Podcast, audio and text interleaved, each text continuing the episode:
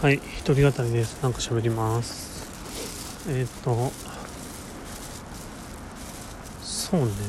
まあ文章。ああノートに書いたんですけれども。今ですねカレー屋でやってる若者食堂っていうイベントをやってるんですけど、まあ、それの運営について考えていきたいかなと思います。今基本的にはですねえっ、とまあ若者食堂ということで若者がですね自分主催のイベントいろんなテーマがあるんですけどもをあこの話したね。まあいいや。を、まあ、主催してカレー屋でやるっていう。別としてはですねまあ今のところはソフトドリンク飲み放題でカレー1杯ついて、まあ、参加費500円でどうですかみたいな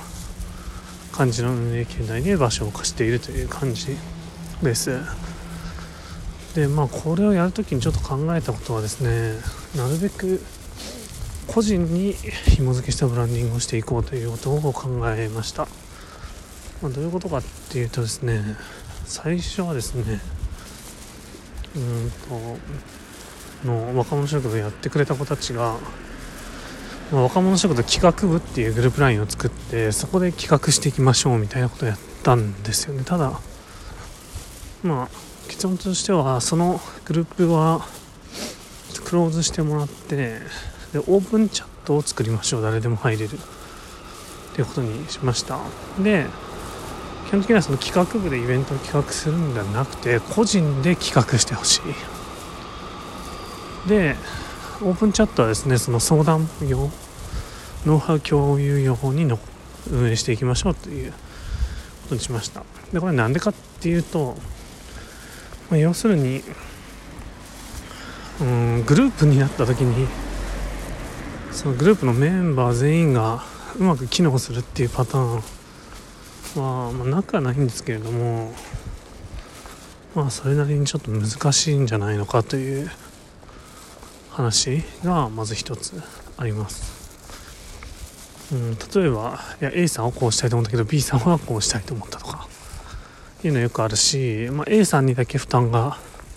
偏ってしまうとかそういうのもやっぱ避けたいなと思い基本的には個人でやりましょう。ただイベントやるハードルは全然高くなくて別に人が来なくてもいいですみたいな。企画して集客してお店が開店したら100点。人がいたら120点150点みたいな。世界観。でイベント自体も、ま、来ればできるようにしておくというのが一つの、まあ、僕としてのこう環境づくりです。で個人がイベントをする。でそのさらなるポイントはじゃあうんとイベントをやるってことをですね個人のブランディングに紐付けてほしいということなんですよね。その人はその個人の思いとか考え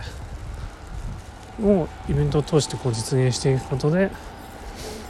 うんとそのやる人個人のブランド価値を高めていく。でこれは何かっていうとそれその方がむしろ集客につながるんじゃないのかということを純粋に思ったからなんですよね。みんなで協力してチラシを配ったり SNS で発信した方が人が集まるっていう気もするんですけど基本的には個人に紐づいてこの人面白そうとかこの人と一緒にやってみたいとかこの人が気になるとかそういうブランディングの方がいやこれからの時代いいんじゃないのかなと純粋に思いまして、まあ、こういった方針でやることにしてます。ということでえー、っと若者イベントですね随時実施されていきますので皆様もですね是非ご参加ご協力いただければということで家に着いてしまったのでこ